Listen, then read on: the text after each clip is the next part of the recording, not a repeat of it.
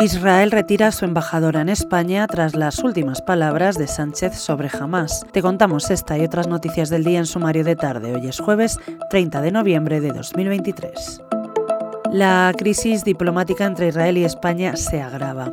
El ministro de Asuntos Exteriores de Israel, Eli Cohen, ha anunciado este jueves que ha llamado a consultas a su embajadora en Madrid, Rodica Radian Gordon, por las indignantes palabras del presidente del gobierno, Pedro Sánchez, esta mañana en televisión española, en las que ha vuelto a criticar al Estado hebreo por la guerra contra Hamas. En concreto, Sánchez ha asegurado que ante la alta cifra de muertos en Gaza, tiene serias dudas de que Israel esté cumpliendo con el derecho internacional humanitario. Hoy, de hecho, en The Objective te contamos que Junts está aprovechando el choque del gobierno de Pedro Sánchez con Israel para tender puentes con Tel Aviv.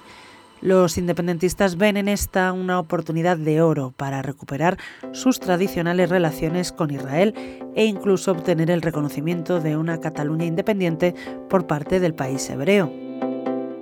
Por otro lado, el presidente del Gobierno, Pedro Sánchez, ha justificado este jueves además la necesidad de la ley de amnistía y ha asumido la existencia del lawfare en España. Se han instrumentalizado instituciones públicas de nuestro país definitivamente, ha dicho.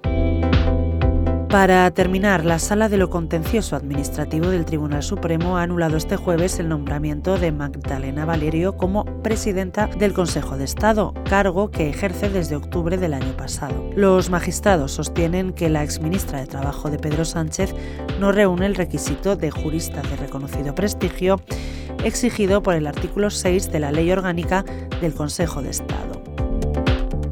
Lo dejamos aquí por hoy. Recuerda que tienes estas y otras muchas noticias siempre en abierto en theobjective.com.